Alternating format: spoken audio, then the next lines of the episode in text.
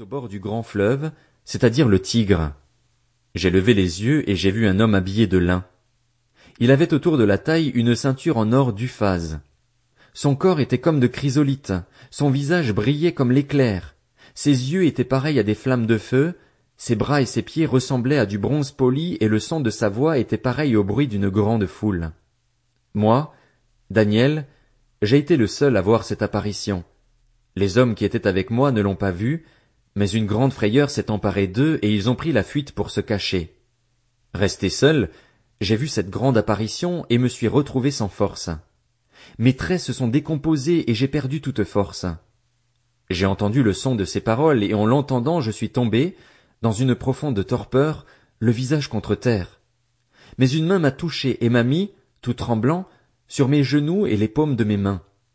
Puis l'homme m'a dit, Daniel, homme considéré comme précieux, sois attentif aux paroles que je vais te dire et tiens-toi debout là où tu es. En effet, j'ai été maintenant envoyé vers toi. Lorsqu'il m'a dit cela, je me suis tenu debout, tout tremblant. Il m'a dit, Daniel, n'aie pas peur, car dès le premier jour où tu as eu à cœur de comprendre et de t'humilier devant ton Dieu, tes paroles ont été entendues, et c'est à cause d'elles que je suis venu. Le chef du royaume de Perse m'a résisté vingt et un jours, mais Michel, l'un des principaux chefs, est venu à mon aide et je suis resté là, près des rois de Perse.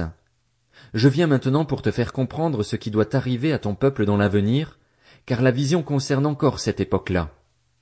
Pendant qu'il m'adressait ces paroles, je regardais par terre et restais silencieux. Quelqu'un qui avait une apparence humaine a touché mes lèvres. J'ai ouvert la bouche et me suis mis à parler.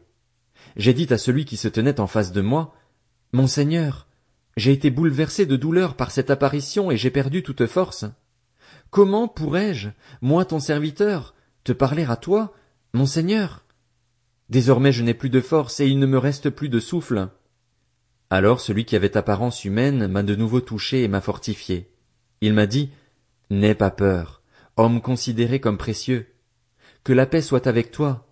Fortifie-toi, fortifie-toi.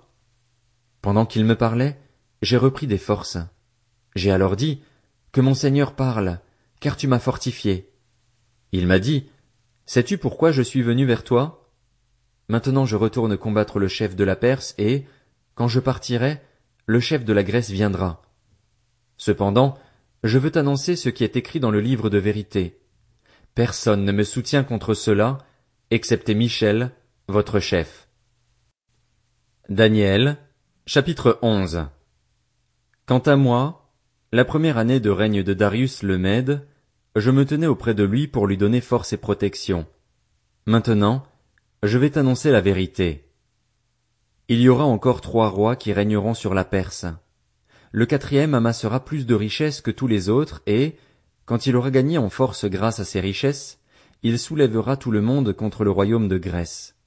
Cependant, un roi vaillant se dressera. Il dominera avec une grande puissance et fera ce qu'il voudra. Une fois qu'il se sera dressé, son royaume sera brisé et divisé aux quatre coins du ciel. Son royaume n'appartiendra pas à ses descendants et ne sera pas aussi puissant que le sien, car il sera déchiré et passera à d'autres queues. Le roi du Sud deviendra fort. Mais un de ses chefs sera plus fort que lui et exercera sa propre domination, une domination puissante.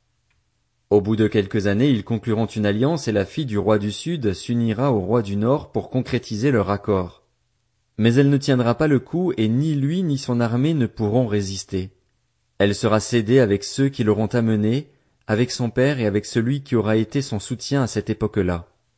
Un rejeton de même racine qu'elle se dressera à sa place. Il viendra attaquer l'armée du roi du Nord et pénétrera dans sa forteresse. Il interviendra contre eux et deviendra puissant. Il enlèvera même et transportera en Égypte leurs dieux et leurs idoles en métal fondu, ainsi que leurs objets précieux en argent et en or. Puis il restera quelques années à distance du roi du Nord. Celui-ci marchera contre le royaume du roi du Sud, mais il devra revenir dans son territoire. Ses fils se mettront en campagne et rassembleront d'immenses troupes.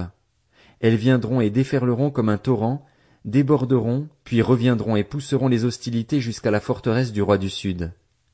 Le roi du Sud s'irritera, il sortira et combattra contre le roi du Nord. Il mobilisera une grande troupe et les troupes du roi du Nord seront livrées à son pouvoir.